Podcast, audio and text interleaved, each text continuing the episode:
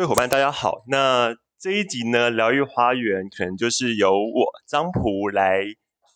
代为聊聊，说关于我们在社工新世界里面，我们有什么样的看见。那我记得上一集啊，是子琪跟伟成聊的聊的关于民主教育这一块嘛。那他们有提到一句话，我觉得很精彩，就是其实我昨天跟今天啦，我大概把总共十集。啊，到上一集的话第十集，我昨天跟今昨天跟昨天晚上跟今天早上，我已经把这十集再听了一遍，然后我就觉得这个脉络是非常有趣的，有几个走向，慢慢的轮廓越来越清晰，然后越来越有更多的伙伴听了，然后给我们很多的回响。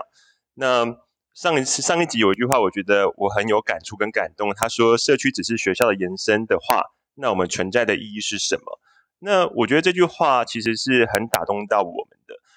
也是因为这样，所以这一次呢，我们有邀请到一位在社区经营很久的伙伴，他是一位社工。那等一下我也想请他自己聊聊自己。但是在开始请他聊聊自己之前，我想先说一下我眼中的他。那我认为他是一个很、很、很不，他其实也没那么典型的一个社工了。那至于典型之外，当然就是不典型嘛，这有点像是一个干话，但是，但是。我认为他的不典型是因为他在体制里面不断的努力的坚持做他想做的事情，在体制里面不断的去尝试妥协那些能妥协的，然后找出不能妥协的，并且用出一些方法来坚持他心里所谓的助人的看见。那我们是不是等一下就可以请鲨鱼稍微先简单的介绍一下关于你自己，无论是你的工作经验呢，然后或是说你这几年你看到的所谓的。社工广义的助人者，或是不要讲说一定限缩在社工圈啦，各式各样都可以聊。对，那我们就把主持这个麦克风给鲨鱼。好，那呃，大家好，我是鲨鱼。那我好，呃，大家好，我是鲨鱼哦。那呃，我现在是在利友中心大桥二号据点担任社工。那我现我大概工作时间在五年左右。对，然后其实刚刚张普啊有讲到，就是说，就是呃我自己的个性，因为我自己的个性是，我觉得我有一点，呃，我一方面我是觉得说制度是重要的，我觉得有一些标准化的东西很重要，但是我一方面也觉得说，在这些制度底下，我们也要找到一些突破口，不然的话，我们可能会呃进入到一个很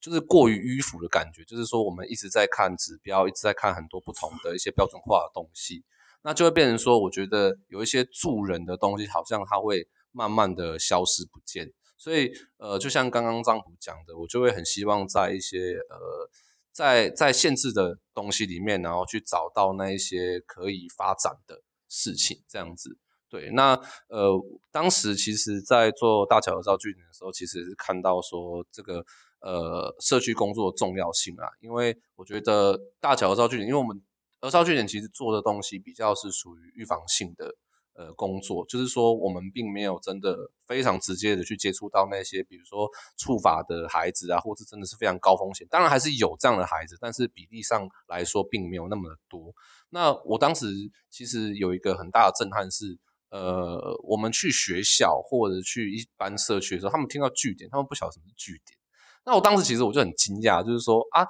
可是我们如果真的要做初级预防的话，我们不是就应该要去找到那些就是真的是比较边缘的孩子，就是说他可能有一点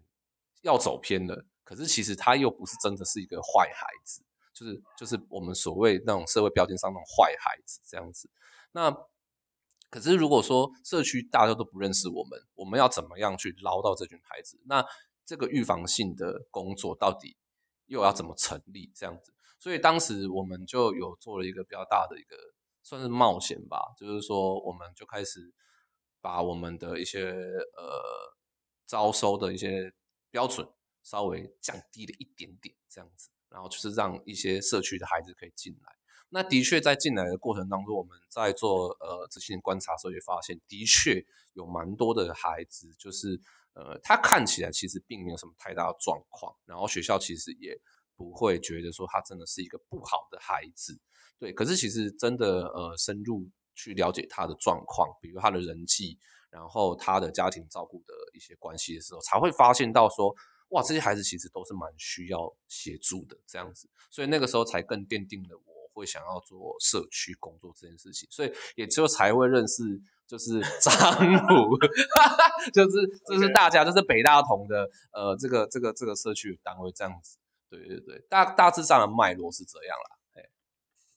好，那基本上呢，确实就像鲨鱼刚刚讲的，也是因为这个脉络，所以我就我们就跟鲨鱼相遇了嘛。无论是我，或是现在的伟成，上一集的子琪，甚至是包含郑威，我们都在呃实际上的现实空间，还有包含这个线上的这个平台，我们相遇了。那这个相遇其实有碰出很多的火花。那刚刚在听鲨鱼讲的时候啊，其实有发现到他讲了一一句话。这让我觉得非常不容易的。他说降低标准，其实，在组织内要降低标准，就是个案进来的标准这件事情，简单简单的四个字，但非常的不容易。或许组织内要有一定的共识，或许组织内要有一定的定义，才有可能去做到这件事情。那上一集的里面有提到一件事，我觉得可以呼应到这件事了。就是说，其实，在学校里面，很多时候真正被当人看的是那些被定锚为所谓的坏学生，所以他们就会去到辅导室。然后，呃，可能中间有一群学生，他们可能既不是班上最顶尖的学生，他们可能就是不上也不下，他们反而是最被忽略的这群孩子。所以，当我们从问题导向的视角回归到人的视角的时候，这个降低标准才有可能发生。所以，我在想的事情是，鲨鱼他们在思考这件事情的时候，有没有遇到什么样的阻力？或是那个时候在做这件事情的时候，有没有什么样的经验可以跟我们谈一谈？好，呃，其实刚刚就是讲到，就是说降低标准这件事情，其实确实，我觉得，呃，在在在在体制下的确这个东西，我觉得它是一个很可以被讨论的东西的，就是说。呃，我们其实都会很希望说资源这个东西可以是被善用的，就是我们其实都知道说社福资源加它是有限的嘛，就是一块大饼这样子。那大家都想要分，所以呃，我们拿到的资源有限，所以我们希望它可以做到最有效的一个利用。但是这个时候其实它就会涉及到一个问题，就是说你怎么去定义有效这件事情？到底什么叫做有效的利用？那呃，何以是说你投入这些东西之后，那它所带来。的那些外部外部效益其实是少的，那我觉得这个东西它就是很需要，就是组织之内的一个呃协商，然后呃跟协调这样子。那其实当时我觉得我是蛮幸运的啦，因为我当时在做这件事情的时候，就是呃并没有受到太大太大的阻碍。那当然有些人也会挑战你说，那你找了这么多的孩子，那他真的有需要吗？这些孩子他是真的有需要被我们所服务的嘛？当然我们会面临到这样的挑战。那我觉得在这个挑战的过程当中啊，其实我们真的要思考的点，当然还是在于说我们的目标到底是什么，然后我们为什么要做这件事情。那我觉得我当时我的立场是蛮清楚的，就是说，就是说我我我其实一直想要把弱势这两个字给呃去标签化，因为我觉得我不想要。大家看到据点的时候，就一直觉得说这群小孩就是很可怜啊，然后就是很需要帮忙啊。我那个时候其实我一直很印象深刻一件事情，就是我那时候我在打记录，然后呢，我在打记录的时候，就是因为我印出来嘛，然后有个小朋友就看到那个标标示，因为那个时候弱势这两字还没有在，就是据点这两字还没有被真正删掉，他就问了我说：“我们是弱势的。”然后其实我当时我就傻了一下，我就说：“哎，对啊，其实。”嗯，我怎么回答你这个问题呢？对，那因为我本身我自己是蛮蛮蛮优势观点那种概念的，所以其实我我当下其实是有告诉他们说，就是呃，我觉得你们其实并不是弱势啊。那但那那也是因为这件事情，我觉得他也提醒我一件事情，是说我是不是也。因为这个标准的关系，所以也标签化这些孩子。那我要怎么样让这个东西慢慢的消除？那我觉得就是在这样子的一个思考脉络下去跟组织做讨论。那其实他们也都还蛮认同这件事情的，就是会觉得说，呃，确实啊，就是有时候可能我们会过度的去标签一些孩子，那他们可能没有想象中的那么的糟糕，没有想象中那么的弱势。虽然可能从社会上来看，的确他可能是。会用这样子的方式去形容他们，但是我们来看，其实并不是这样。那我觉得可以从我们开始去做一些改变，这样子。对，好，那其实鲨鱼在这里面呢，呃，从我们开始去做一些努力跟改变，我觉得这就是非常不容易的地方，因为很多时候我们可能看不到，有些人可能看得到，但不愿意做。鲨鱼不是这样，鲨鱼看得到也愿意做，能够辨识而且发起行动，都是一个不容易的实践者。那对我来说，其实刚有提到一件事情也很好玩啦。他说，会有人质疑说，到底谁才是真的需要？那我想问一句是，那谁不需要？你可以选出谁不需要吗？有没有一个人是完全没有任何缺点、缺憾、弱点，甚至所谓弱势的地方？或许连我们自己工作者都有自己不擅长的的点，或是有可能我们有我们在乎的。那如果这群孩子他们满足自己的身心发展的需要的一个一个具现化的版本，是走上所谓的坏，那这件事情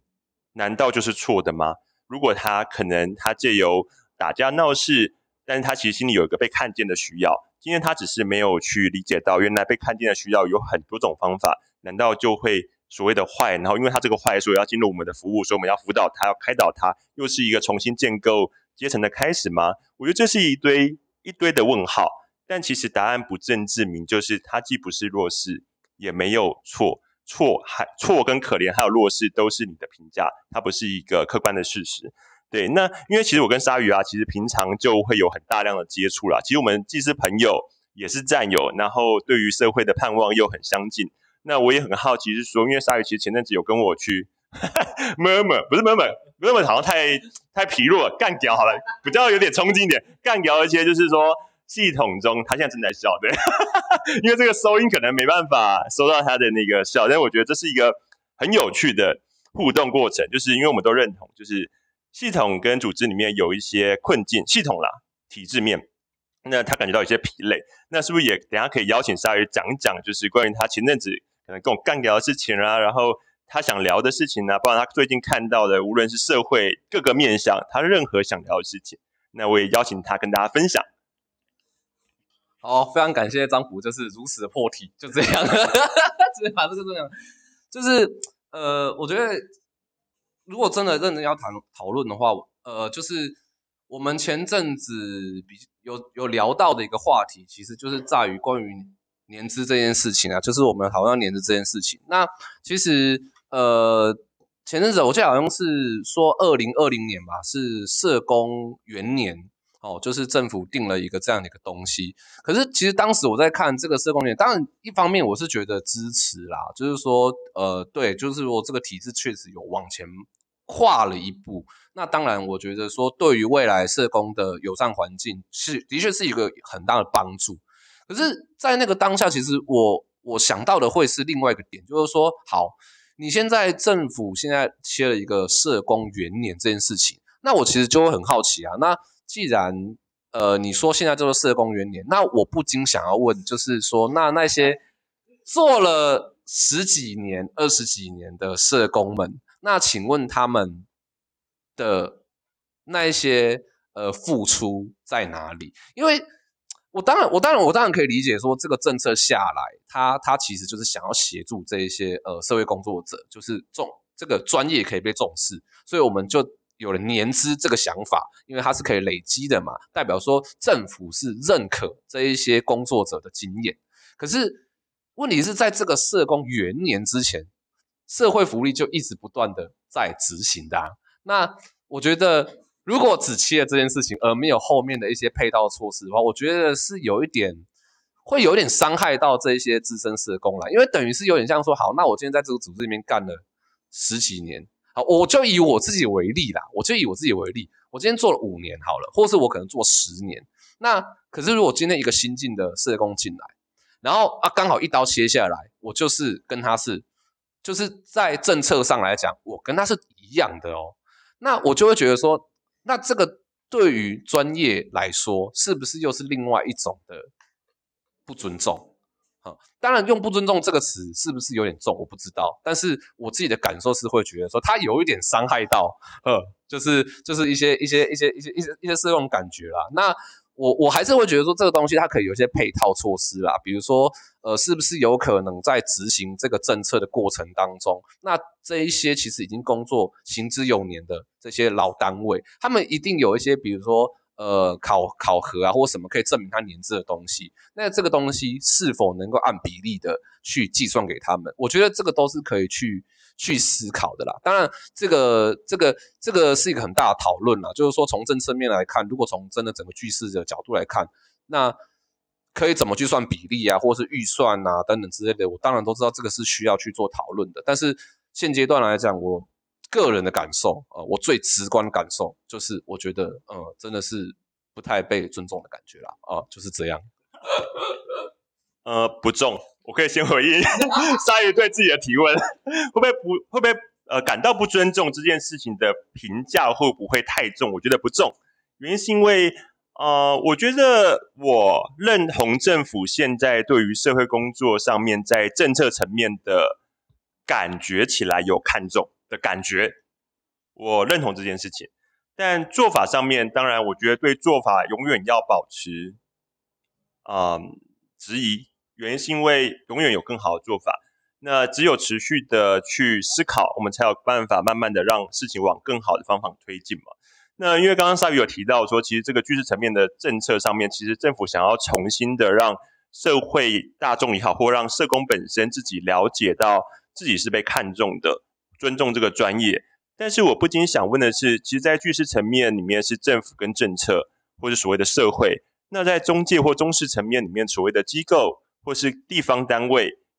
的状态又该是什么？又该以什么态度？我想等下会，我比较期待的是说，以鲨鱼个人的个体的观点来看看到底对于机构里面他有什么样的建议可以去做。那在讲这之前呢，其实我也想讲的另外一件事情是，呃，最近我常常在思考一件事情，就是社会为了要好管理大众，所以建立起了一个一套体制。但这个体制呢，一定会有弊病，举凡体制都有弊病。那弊病的部分呢，他就找了一群人来解决这个弊病。那解决不了就放手，所以。简单来说，当我们有对这个社会是用管控的方法在处理的时候，就容易出现这个问题。因为我们总要定义一些人符合标准，而这些人符合标准该怎么做。所以我在思考的事情是，这块体制上面，其实由巨士、中士到维士个人上面三者之间的彼此的关系。因为我刚刚鲨鱼在节目之前，其实我们自己有聊啦，就是说，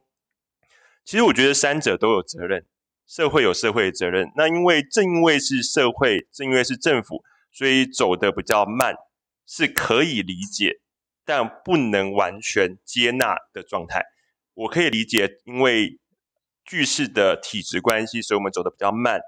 但是我觉得他们在自发性上面，他们应该也要更积极的去看见。那我觉得中式层面也有自己的责任。那个体呢，回到社工圈或是教育圈或者助人圈的伙伴里面，我们有没有什么东西是可以发起的？或许就可以回到疗愈花园的宗旨，是我们希望自然的扩散，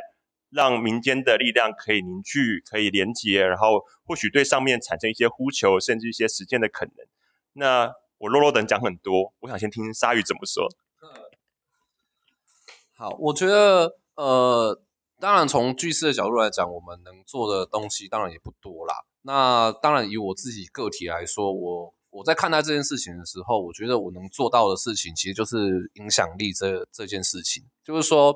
呃，我觉得不管是过往在据点操作的这些经验，那包含到现在就是呃在做的一些关于青年培力啊等等之类的，其实我觉得它都是一个倡议。就是说，我们都是在这个体系里面工作，但是我们也都做了这些，就是在体体体系以外的一些事情。那我觉得，当这些东西它可以成型、可以被定义之后，我觉得它就会是一个呃可以说服别人的一个东西。那我觉得这个东西它会是一个很重要的一件事情，因为我觉得在诉求的过程里面，在诉求的过程里面，很多时候呃，当然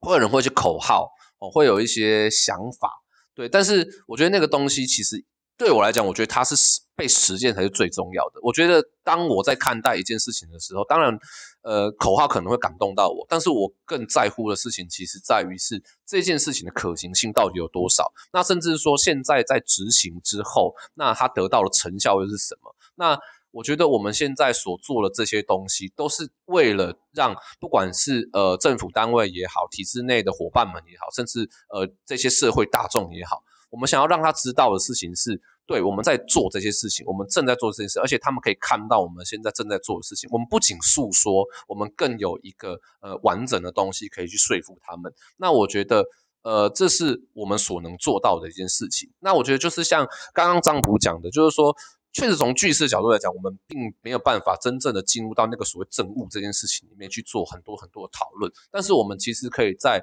呃呃中介的地方，比如说，我们可以用倡议，或者是说，我们可以以呃单位的名义去跟呃政府单位去做请愿、诉愿等等的方式。我觉得这是我们可以去做到的事情。但是，我觉得最重要、最重要、最重要，其实还是在于实做这件事情。就是我们真的，我们是不是真的有去落实这个概念？而这个概念，它是不是真的能够被操作？这样子，呃，我觉得当这些东西出来之后，那个影响力，我觉得慢慢就会出现，因为大家才会知道，慢慢的相信你，呃，你其实是办得到的，我其实是可以信任你的，而你真的是有一些实做，而不是只是喊喊口号而已。对我觉得这个东西是重要的。好，那赛刚好有些分享。其实对我来说，我觉得社会政策其实它就是集结众人意识之后的，想要回应众人意识的一个被动的一个状态。我们之前常会提到社安网啦，其实社网相对来说是非常被动的。其实它就是因为可能社会出事了，那我们需要一个很强硬的手段来建制这个社安网。那我刚刚回到我刚刚上一个命题是，到底巨视、中视跟维视到底可以各自各司其职做些什么？那我们记得我们每一集的节目啊，尤其是社工新世界这件事情，常常这个节目系列常常会有些呼求。我想对于嗯维视层面的个体有些呼求，是我们大家都很辛苦，那能不能重新思考一下这个游戏脉络跟逻辑在你身上产生了什么力道？而这个力道，让你的工作真的能够做到你想做的事情吗？那这是一个温柔的呼求。对于中式层面，我有一个呼求，是我希望机构的主管们，甚至是督导，能够有些捍卫、捍卫基层的专业，捍卫你生而为社工的专业。所谓的社工，应该不是全然的接受公部门的指导，也不是全然的接受公部人的公部门的邀怎么讲？公部门的。要求，因为所谓的社会工作者应该有社会工作者的专业，你们有权利也有责任告诉向上传达这个社会正在面临什么事情。正因为我们有比政府或是比政策更灵活的特性，所以我们该做到我们这个层次应该做的事情。当每一个层次都有办法主体有机的动起来的时候，这个社会才有可能向前推进。不然现在的力道其实是从巨势层面。流动到中式层面，再融到维式层面，这三个层面其实是由上而下的不断的压迫。下层地，呃，维式层面的个体其实不断在喊出一些呼求，也想要找一些方法来突破，但往往都是因为打不到痛处嘛，因为永远都不会向上流动，所以上与下之间其实是没有办法做流动的状态，这就会成为一滩死水。那回到社工新世界这个这个脉络里面，其实我们之前在跟伟成谈的时候，是对于人是工具。人到底是一个啊，我们社工到底是不是社工工呃社会工具人这个角色来做一个初探，然后再来是我们中间可能表达一些我们对于这件事情有些心疼，甚至有一些愤怒的能量，而这些能量都来自于我们在乎，正因为我们在乎助人圈。呃，这边讲打岔，分享一件很有趣的事情。前阵子我在一个会议上面遇到一位机构执行长，那因为他出事了认识我，那我们交换了名片，但我的名片上面写的是干事。然后他就说：“哦，原来社工也可以做干事哦。”这句话其实我觉得这个逻辑很有趣，是哦，原来社工不能做干事，原来社工对应的教师对应得到的职称就一定要是社工师。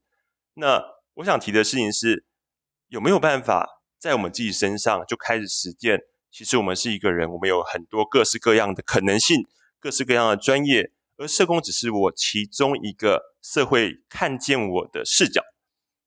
有可能我是一个叛逆的人，有可能我是一个很喜欢商业的人，有可能我是一个执行秘书，或许过去有些职称是这样。那回归到自己，回归到我们陪伴的对象上，我们都能实践以人为主体，而外面的这些拉出来的轴线都是它的代名词。能不能做到这一点？然后再延伸下去，对人有看见之后，再对他们产生关怀。人的看见与关怀同时发生的时候。我们才可以认同它的存在本身就带有意义，对方的存在带有意义，我们的存在也带有意义。所以，社工新世界从初探进入到心疼或是能量的流动之后，其实走到今天邀请的鲨鱼嘛，鲨鱼刚刚应该有自我介绍，如果我没有记错的话，我怕他漏了讲他的 名字。其实我想做的事情是，其实，在体制之下，我们以台湾现行状况是，我们很难跳脱体制生活，现在是困难的。那我的脉络跟鲨鱼的脉络受体制的影响又各自有所差异。等下我们可以聊一聊这个部分，因为还有一些时间。那但是社工新世界走到这个阶段，我想谈的事情是我们这群心中保有火苗的人，我们如何站在自己的位置上实践自己的助人想象。这个阶段会邀请到鲨鱼，下个阶段下一次的社工新世界也会邀请到其他。我认为。他们在这个体制里面努力保持自己心中那个火苗不不灭的这群很了不起的伙伴们，他们如何实践的？这个东西都不是一个指标，也不是一个唯一的答案。答案有很多种，留在每个人身上，留在各个层次之间。但我集体的呼求是，我们站在自己的位置，尽我们所能的为自己的理念奋斗，不要放弃。那回归到鲨鱼。就会刚好有一个鲨鱼思考一下，因为这个命题很大，是想问问鲨鱼，是说鲨鱼站在自己的角色上如何定锚自己的位置。先讲自己的定锚，之后讲讲看他所看到的自己，还有他所看到的我。那下个阶段会讲我的定锚是什么。那我们就请鲨鱼这样看。当然，你如果觉得这个命题很废很鸟，就废掉吧，是 OK 的，OK 的。好，那给鲨鱼。好，呃，我觉得我对我自己的定嘛，我还是认为我就是社会工作者啦。那，呃，我觉得除了我自己是社会工作者之外，我其实也会觉得我自己是一个有点像导师的感觉。就是说，我觉得那个导师他并不是说真的像是我们想象中学校的那种，呃，很就怎么讲，就是非常结构的那种那种指导。我觉得那个导师他有点像是那种，呃，影响，然后。呃，比较灵性的东西，就是说，不仅仅只是在于呃解决任务策略这件事情上面，我可以提供他的协助。或许对于他本身他的一些志向，或者是他的一些想法，我可以给他一些呃不一样的元素，让他去做思考。我觉得这是我现在在做的一个很重要的一件事情。那刚刚张张普其实有讲说，我是怎么看待我自己？我坦白说，我觉得我自己就是一个。呃，蛮直觉的一个人，然后呃，在直觉过后呢，我又会去想很多，就是我我常常会觉得，我就觉得有件事情要做，我就会觉得我一定要做，我只要认为那件事情是对的，我就会去做。那可是有时候就是做了之后，就会想啊啊，我好像应该可以，可以可以多想一下，然后或者是多暂停一下，对，那。就是我觉得，但也是因为这样子的一个矛盾的个性啦，所以也让我就是在面对困难的时候，其实我不会害怕，因为我会知道我当下我就是就是就是冲了，然后冲完之后，我会相信我自己其实是有足够的能量可以去把我的遇到一些问题组织起来。那即便可能真的有呃做不对的地方，或是我认为诶可以在更好的地方，其实我。自己都会去加以修正，所以我觉得这个是呃很支撑我下去的一个东西。因为其实，在工作的过程当中，你说真的，呃，实质上来讲，我有得到很好的报酬吗？其实我不会去这么去形容啦。我不会，因为就是因为我其实有很多业务朋友啊，啊，我也会知道说，其实我们用同样的精力去做这件事情，其实其实我们得到的报酬是不对等的。那但是如果一直用这样的观点去看的话，其实就会非常的削弱自己，就会觉得啊，好埋怨哦，埋怨这个社会，埋怨这个政策，埋怨什么什么什么的。可是就是人家常常讲，就是社公司就是真的是一群愚蠢的笨蛋，就是热血的笨蛋啊。就是说，但是就明明我已经这么的怨恨了，可是只要有一个孩子，他改变了一些事情。他做出了一些不同的东西的时候，他成长了。我看他成长，而且这个成长是在我们现在所做的这一些工作的脉络底下。你很确定他是在这个脉络底下成成长的时候，你看到那个东西的时候，你就又觉得啊，好像可以继续干下去，好像这个就是我心目中我所想要做的事情。在这里，我觉得我想要分享一个，呃，前几年跟我爸爸吵 吵架的时候，就那个时候，就是那个时候，那个时候就是呃，因为前前几年有那个太阳花学运嘛，然后我那个时候我就是站在学生嘛的的角度，我就会想要去去抗争。那我爸爸他相对，因为他就就比较保守一点，他比较站在政府的角度看，那他就会觉得好像我，他会有一点觉得我好像被煽动啊，然后怎么样？反正那个时候我们就一直吵，就是常常会为这事吵架，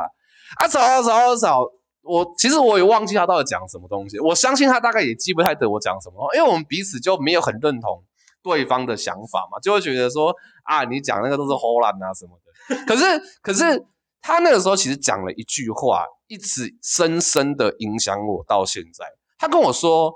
他跟我说，你如果真的对于体制这么的不满的话，你有本事你进到体制里面去改变游戏规则啊！你不要在体制外大吼大叫的，你就直接进到体制内去改变规则。然后这一件，他他他那个时候这句话完全的就是。你知道打中我的心，就是对耶，对耶，对耶啊！我在外面喊半天，可是我并没有真的进到那个里面，然后去看到他们的困境，去看到他们的需要，然后去做一点什么。那那我在外面喊半天，到底是喊什么意思？所以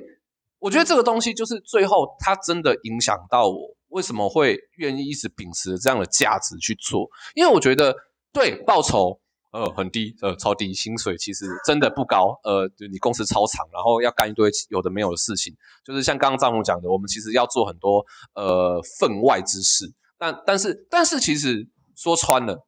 那就是我们想要做的事情我们其实也可以按照政府讲的，我们可以按照社会局所规定的，什么叫做社工去做工作啊？他要成效，我就给你成效嘛；你要场次，我就给你场次嘛。这个东西我们又不是生不出来。对啊，那么多的孩子，你想要我就给你啊。可是这个东西真的是我们要的吗？那是我们的价值吗？我们是，我们进到这个体制里面在做的这些事情，难道就是为了要满足这些需求吗？那就是因为我们不愿，我们不甘，我们不甘于在这样子的一个体制下去工作，所以我们做了很多不一样的挑战，我们做了很多不不同面向的。一些思维，然后我们尝试去说服彼此，我们尝试在体制里面去搞一些不一样的事情，我们会找不同的资源去做这些事情。那其实最后的选择是在我啊，我自己在看待这件事情的时候，因为我想做，所以我才做这些事情，倒不是说真的这个社会，呃，当然当然啦，我觉得那个呃环境这件事情又是另外一个议题。但是回到我自己的身上，我会觉得那是因为我想要做啊。我我希望在在这样子的一个环境下，我要创造一个更友善的环境，这是我想要做的事情。所以我面临到这些挑战也是很正常的，因为它就长这样啊。这是我在进来这个环境之前，我早就知道的事情。所以对于我来说，我觉得那个支撑我下去的东西，除了是呃看到孩子们的成长的那个价值以外，我觉得还有一个很坚，我有个很坚定的信念，就是。我最终要做的，其实就是希望在这些体制底下，创造一个新的游戏规则，这样子。对，我觉得这是一个很感动的对话。呃，我在聊今天聊节目、谈节目之前，我跟沙爷讲一句话，我说：“沙爷，你知道你你会做成这样，不是因为你是社工，哎，社工只是你的身份，你是你会做成这样，是因为你是鲨鱼，哎。”你就是因为有你的特质在，有你的生命脉络在，所以才把这整个局面走到现在这样。这不是代表不好哦，虽然这样听起来像在干掉他说你做的很烂之类的。我觉得他做的非常强，是因为不是每个社工都会长这样。这句话是一个现象，它不带评价。因着这个看见，所以我们要把节目层次拉到说，其实我们呼求对象。不是只有社工，大家可以看到，其实疗愈化的整个系列的节目里面，其实我们很广义的去邀请对于这个社会带有在乎的人，无论是你是以教育、社区、以社工、以心理师等等的角色，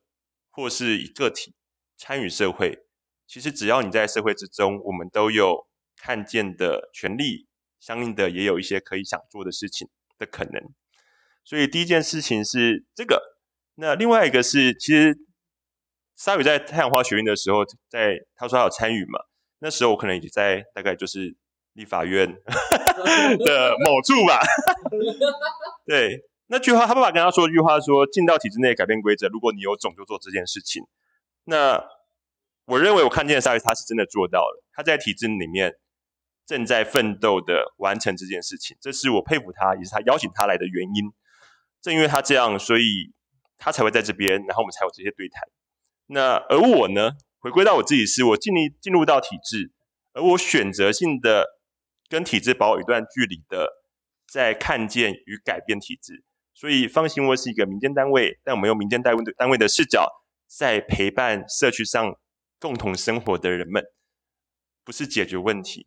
而是陪伴他们看到问题、经历问题、走过那个历程，然后我们一起成长。我想说的事情是，我以我最近在工作上遇到的问题为例，有一群孩子呢，最近喜欢跟另外一群孩子玩，另外一个孩子玩冷战游戏。所谓冷战游戏，就是大家都不理他，就叫冷战游戏。而这个被冷战游戏的孩子呢，就挥了其中一个孩子头发一下，哦，对方这个孩子就开始暴怒了。那这暴怒的孩子呢，因为他们在玩冷战游戏嘛，就多打一的状态，他就跑来跟我说：“老师，你看他挑衅我，他挥我头发，说我生气。”乍听之下很合理，但如果把它变成一个脉络看，各有各的责任，就跟出车祸一样，永远不会有你的肇事责任上面不会有百分之百，一定是百分之多少多少。所以一个脉络来看，我切哪边就是谁错的多，谁错的少的原因。但因为他们生活到现在，以国小生来举例，他们不过就生活出生到这个世界。经由社会化大概十年、十二年的时间里面，他们在对话里面强迫的渴望，哎呀，强强烈的渴望，我能够做一个判断是谁错了。他们活了十年到十二年的生命里面，就有这么强烈的渴望。尽管我很中性的引导他们去沟通跟对话，他们仍然很难接受，原来这是比例的问题。他们不过才活了十年跟十二年。所以也是因为这个看见，其实我就可以向上去理解，原来我们都活在这个社会，我们被这个社会训练出要有一个标准答案，甚至要有对或错、好或坏这件事情。其实我也三十年了啦，那更不要讲社工圈或教育圈的前辈们，他们到底几年了？所以突然要他们去不要有标准，不要有好坏，不要有评价的时候，他们是多焦虑在看待这件事情。你要硬把他们抽开，他们好像就像。没有水的鱼一样就会死掉，所以我能够理解这个焦虑，但我只是有个邀请是，就像你今天去泡温泉，你会用脚稍微沾一下，看有没有够会不会烫到，就沾一下就好了，可能一点都不烫，可能你还要加温呢，这不一定，所以这是一个邀请。那另外一件事情是，萨宇刚刚有说了，就是他说，社工圈的待遇其实也没有到，就是实物现实的那个回馈。实际的回馈讲得很 中性，但是待遇其实也没有到非常好，大家也都知道。但是有时候我出去讲课的时候，我都会问那些社工圈的伙伴啊，到底你们想要什么样的待遇？你觉得是合理的？实际哦，我们就最实际，我们最现实的这样，最现实来看，他们开出的待遇也其实不过就四万多、五万多，就觉得可以继续坚持下去了。但我现在开六万、七万，不带评价的去开，我觉得也不错。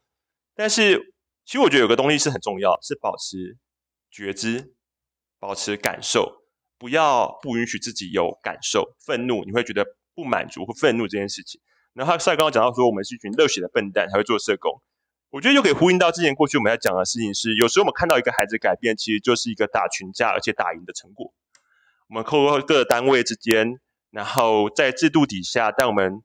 有点小叛逆。但是又很努力在实践，不断的在思辨，然后把所有的力量跟结果回馈到孩子身上，然后我们打打赢了一场又一场群架，因为孩子的转变，所以我们因此可以继续再战下一个五年十年，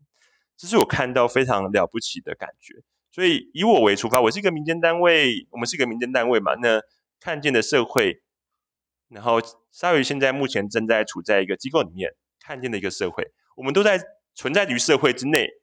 我们本身存在就带有意义，也就是说，我们什么都不做，其实就已经做了什么。在这之下，其实我们都在这对社会产生一些影响，对孩子产生一些影响。那今天聊到目前这样子啊，大概也快到节目的尾声。那我是不是能够邀请鲨鱼稍微说明说一下你看到的现在的遇到困境，或是你有没有什么想法，或是单纯的你对于今天节目你想说的，可能是还没有机会说的，好吗？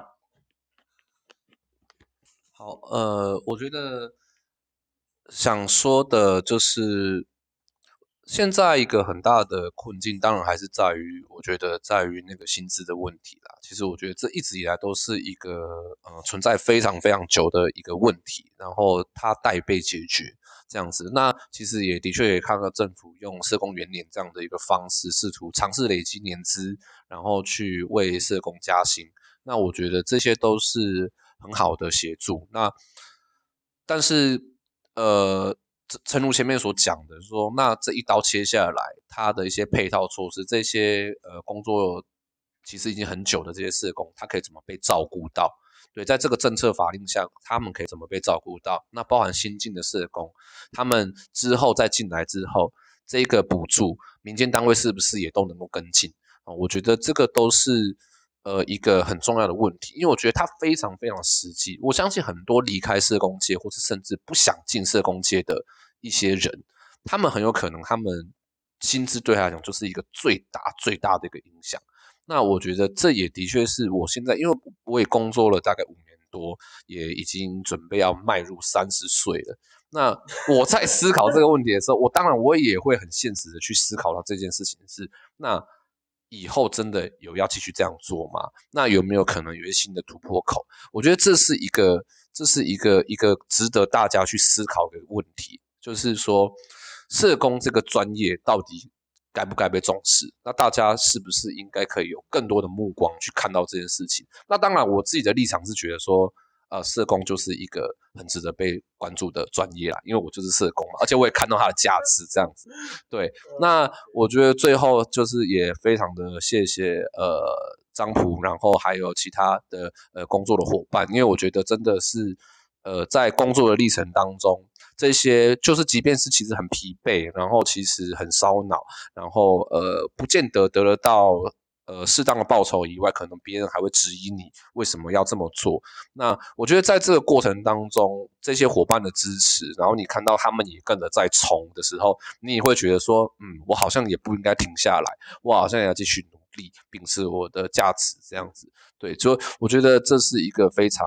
呃让我感触很深的。一件事情啦，对啊，那最后还是就是，这真的真的希望大家可以对社工 这个专业有更多的重视啦，对，大概是这样。OK，好，那对我来说，今天的对话是非常非常珍贵的，因为鲨鱼是一个一路走来都泡在社工圈里面游走，那我就是比较叛逆，我就是离家出走的孩子，但我仍然在对社会做服务，仍然用以社会工作。啊，为基底，但是又加入了其他新的元素进来，在陪伴这群小孩。那我会说，我会直接定锚，这是一场上，诚如上一集所讲的是，这是一场革命。那我会想加一一句话是，这是一场最温柔的革命。但我们的盼望却很清楚，我们这群人不论不论在组织内、组织外，我们都持续在摸索关于助人圈，关于所谓对社会在乎的这个圈子。未来轮廓是长什么样子？而这个轮廓，我们要怎么走到那里？我们不止描述轮廓，我们也在思考路道路要怎么走。我们每一条路都会看到不同的风景，在我们在自己所处位置里面看见不同的风景，不断的汇聚，然后进而去打造一个属于我们都认同的助人圈的环境。那你要说对人的观点这件事情的核心在乎，无论是对于我们陪伴的对象，或是自己，我觉得都要实践。我们真的没办法。当自己没办法活得像个人的时候，去告诉我们陪伴的对象说：“哎，你也要活得像个人哦。”有时候这是非常非常困难的。那简单来说，就是在说干话了。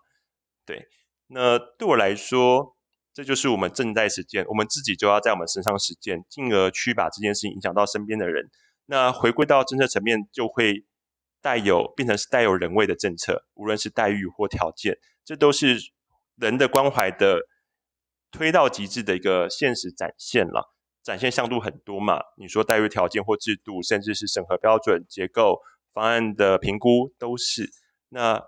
先不谈那些，先谈核心的关怀是人。那其实我们往外推展，或许我们就产生更多的可能。所以在节目的尾声，我想邀请大家一起加入我们。当你听到这些，你有感觉，分享给你身边的人，然后我们一起对未来有更多更多强烈的盼望。那我们就下次见喽，拜拜，拜拜。